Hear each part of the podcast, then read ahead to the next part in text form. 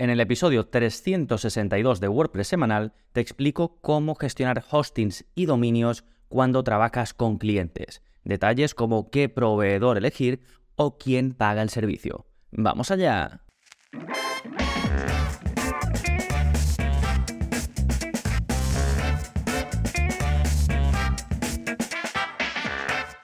Hola, hola, soy Gonzalo Navarro y bienvenidos al episodio 362 de WordPress Semanal, el podcast en el que aprendes a crear y gestionar tus propias webs con WordPress en profundidad. Y vamos un paso más allá y hablamos de cuando queremos gestionar esas webs para nuestros clientes. Vamos a ver las cuatro posibilidades de gestión de hostings para clientes que hay o que al menos veo yo que siguen otros profesionales, los posibles problemas que pueden surgir si decides gestionar eh, pues estos servidores para, para las webs de tus clientes, mi consejo personal y lo que hago yo y los mejores servicios de hosting según dos aproximaciones muy típicas, el buscar el más barato posible o el buscar uno pues que se sepa, que la gente hable y que diga que es pues de los mejores a precio asequible. Te acabo de contar el índice del programa, en un momento profundizamos, pero antes como siempre, novedades, ¿qué está pasando en gonzalonavarro.es esta semana? Pues hay nuevo vídeo de la zona código, es el vídeo número 312 y en él te enseño a utilizar ChatGPT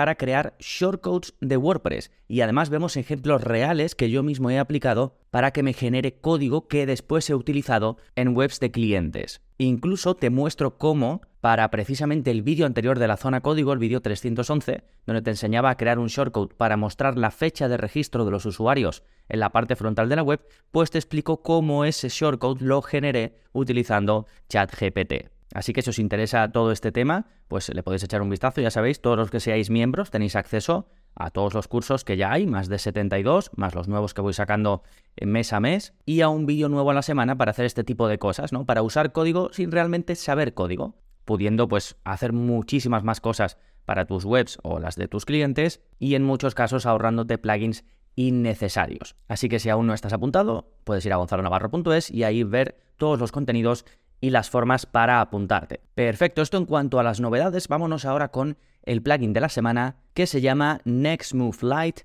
Thank You Page for WooCommerce. Básicamente lo importante de su nombre es la segunda parte, el Thank You Page for WooCommerce, y es precisamente lo que te permite hacer este plugin, que por cierto he analizado su rendimiento y es muy bueno. ¿eh? Recuerda que para analizar el rendimiento de los plugins antes siquiera de instalarlo, puedes seguir los pasos que explico en el curso de velocidad en WordPress, donde te enseño a analizar el rendimiento de los plugins, pues para decidir si quieres usar uno u otro, un poco a igualdad de condiciones, pues optas por el que mejor rendimiento vaya a ofrecer. Bueno, que me desvío un poco.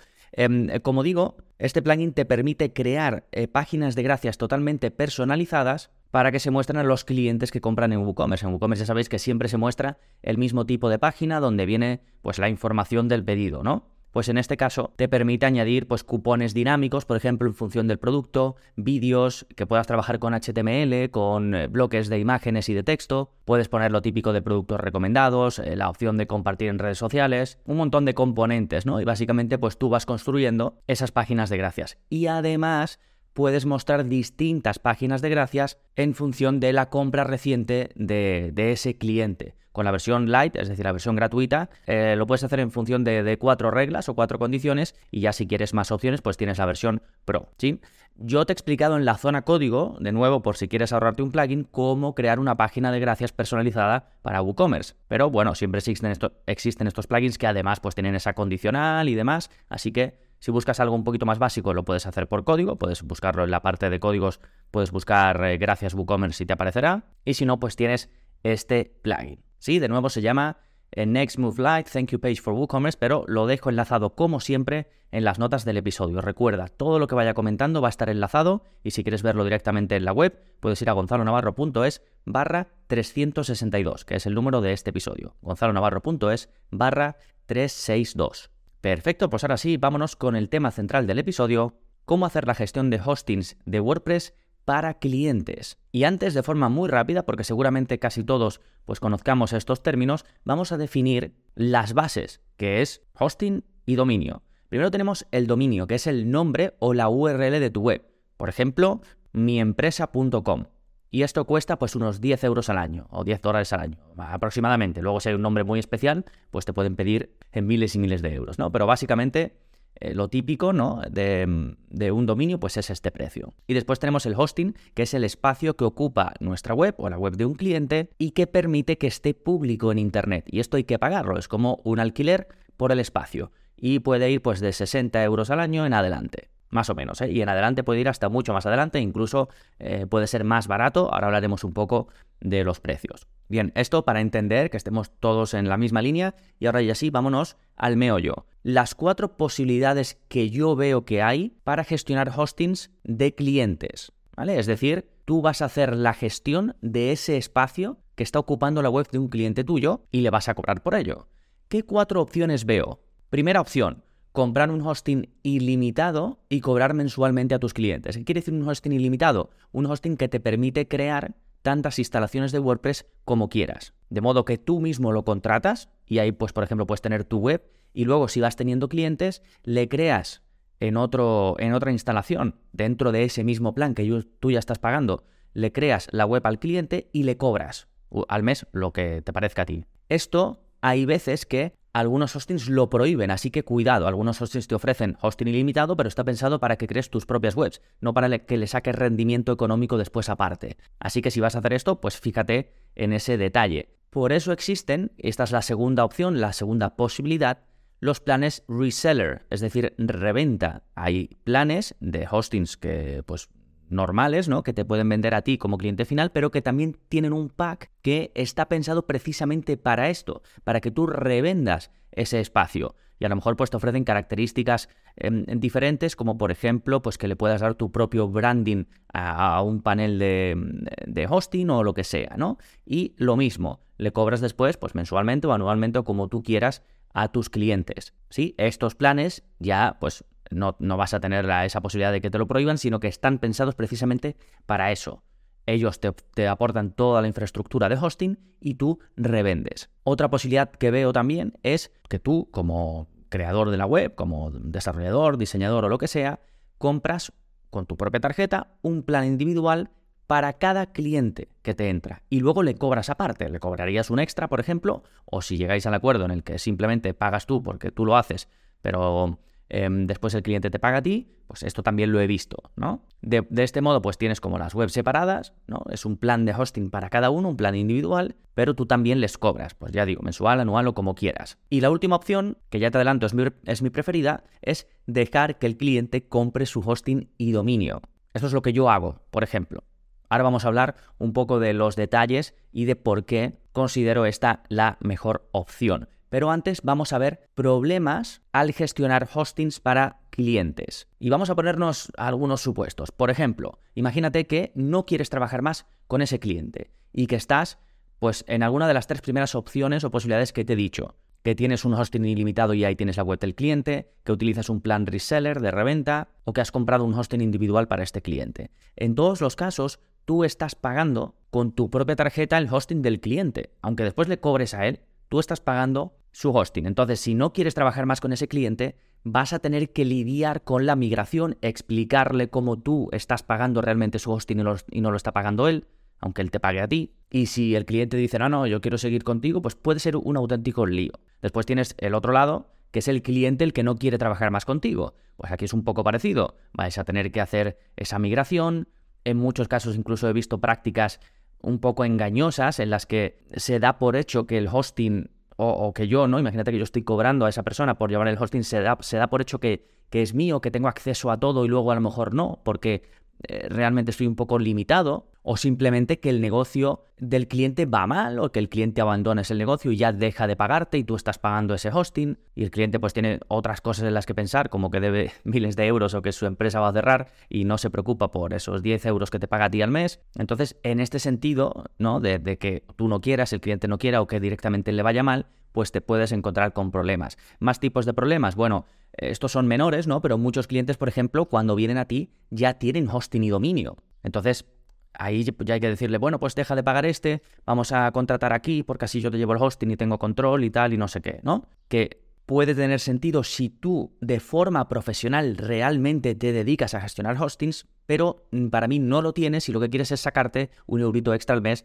pero realmente lo tuyo no es, eh, pues eso, el, el, llevar un hosting de verdad, como hacen muchas empresas o muchas personas, ¿no? Entonces, en este caso, pues lo más sencillo sería, ya que el cliente tiene su hosting y su dominio, pues que te dé acceso y instalas ahí WordPress y empiezas a hacer la web, ¿no? Después hay otro tipo de cosas, ¿no? Que por ejemplo, si tú realmente lo que te dedicas es hacer webs y realmente estás haciendo para sacarte esos euros extra, pues eh, también la parte de gestionar el, el hosting, pues vas a tener que hacer tareas que en realidad son sencillas, pero que pueden ser un rollo y que te quitan tiempo para otras cosas, pues crear una cuenta nueva de correo electrónico, cambiarle la contraseña a, esa cuenta porque el usuario se lo ha olvidado, ese tipo de cosas, ¿no? Al final tú además empiezas a estar entre el cliente final y la verdadera empresa detrás del hosting, que al final no eres tú, porque en los supuestos estos que te he contado antes, realmente tú no eres el hosting en ningún caso, eres un intermediario y cobras por ello, ¿no?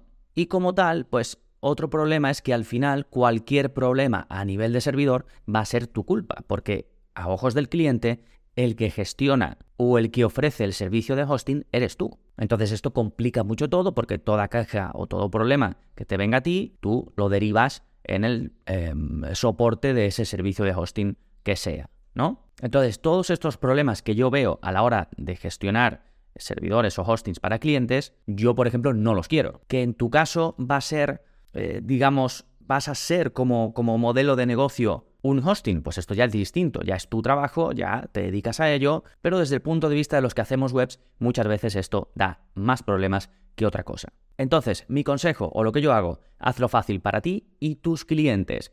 Recomiéndales un hosting con el que a ti te guste trabajar, por ejemplo, o con el que sepas que es bueno, explícale los pasos para que se dé de alta. Si quieres, puedes ya crear un vídeo, dejarlo preparado y enviárselo siempre a tus clientes, o crear un doc, ¿no? un documento pues, con imágenes de lo que tiene que ir haciendo paso por paso y enviárselo siempre a tus clientes. Si hay un cliente que eh, no es, nada cero, cero técnico, que ni siquiera con, con, estas instrucciones puede hacerlo, pues hacéis una videoconferencia, una llamada y le dices haz clic aquí, haz clic aquí, haz clic aquí y listo, ¿no? Y cuando lo tengan, pues ya te dan acceso y ya tú puedes instalar WordPress sin ataduras, sin problemas.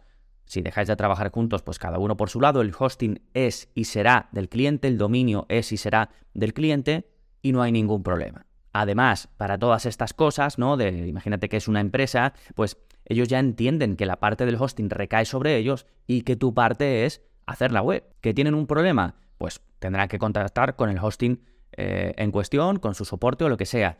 ¿Que tú quieres ayudarles? Pues les ayudas, pero ellos saben que no eres tú. Tú no eres el hosting, no eres ese servicio. Entonces, en última instancia, si hay cualquier problema o algo que no se puede resolver o lo que sea, saben que no es tu culpa y tú también lo sabes, y en ese sentido hay esa separación. ¿Sí? Bien, vamos a ver, porque esto es algo también bastante em, eh, típico, los mejores servicios de hosting para WordPress desde un punto de vista diferente, porque yo ya publiqué un episodio hablando de todos los tipos de hostings que hay, además es el 308, no lo publiqué hace tampoco tanto tiempo, y hablo pues lo típico, ¿no? De los hostings compartidos, de los hostings em, que son un servidor privado virtual, el VPS típico, ¿no? De los servidores de cloud, eh, también hablé de los VPS, pero que además son administrados, es decir, que son como más fáciles de usar. Bueno, hable de, prácticamente todos los tipos de alojamientos para WordPress que hay, de sus características, de cuándo elegir uno, cuándo elegir otro, ya digo en el episodio 308.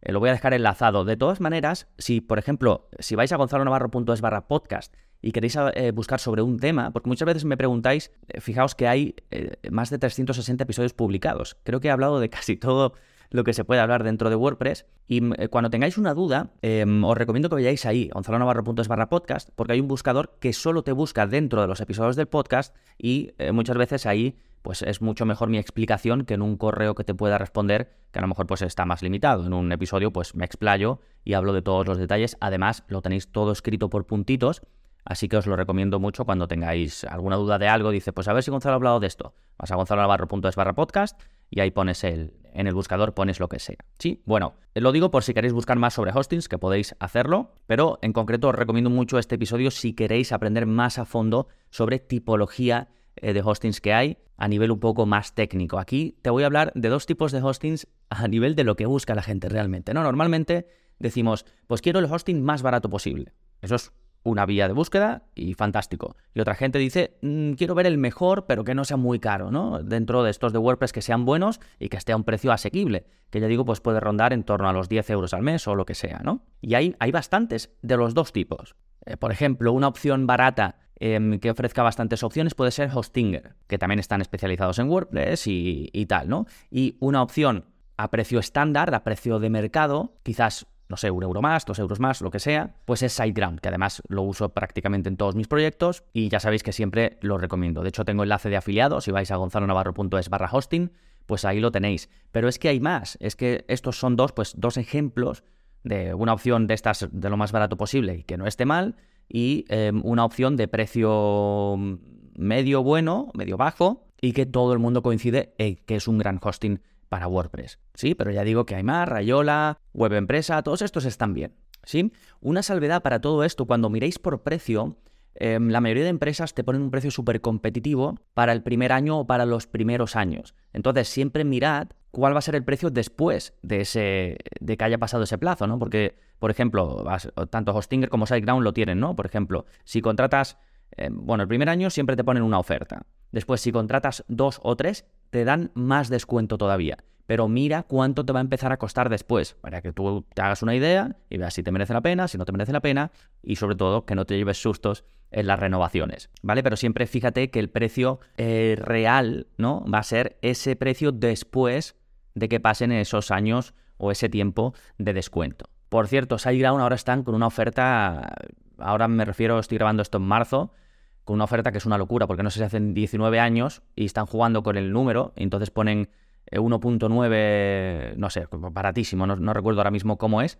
Así que ya digo, si vais a gonzalonavarro.es barra hosting, vais a encontrar ahora mismo un precio súper competitivo. Vamos, seguramente sea lo que te digo, ¿eh? para el primer año o los primeros años que elijas coger esa oferta. Por cierto, tenéis un curso, em, bueno, la primera clase, el curso WordPress básico, que ya sabéis que es gratuito, y lo voy a dejar enlazado esta primera clase, ahí explico em, cómo contratar SiteGround, por ejemplo, los pasos, cómo moverte por su panel, ¿vale? Y luego tenéis un curso que es em, de velocidad y seguridad en SiteGround. ¿Por qué? Porque ellos tienen unas características desde su panel muy enfocadas a WordPress para mejorar, ya digo, la velocidad y para tener una web segura. Entonces ahí también me adentro bastante en el uso de SiteGround. Lo digo por si os interesa y queréis echarle un vistazo, pues lo dejo enlazado.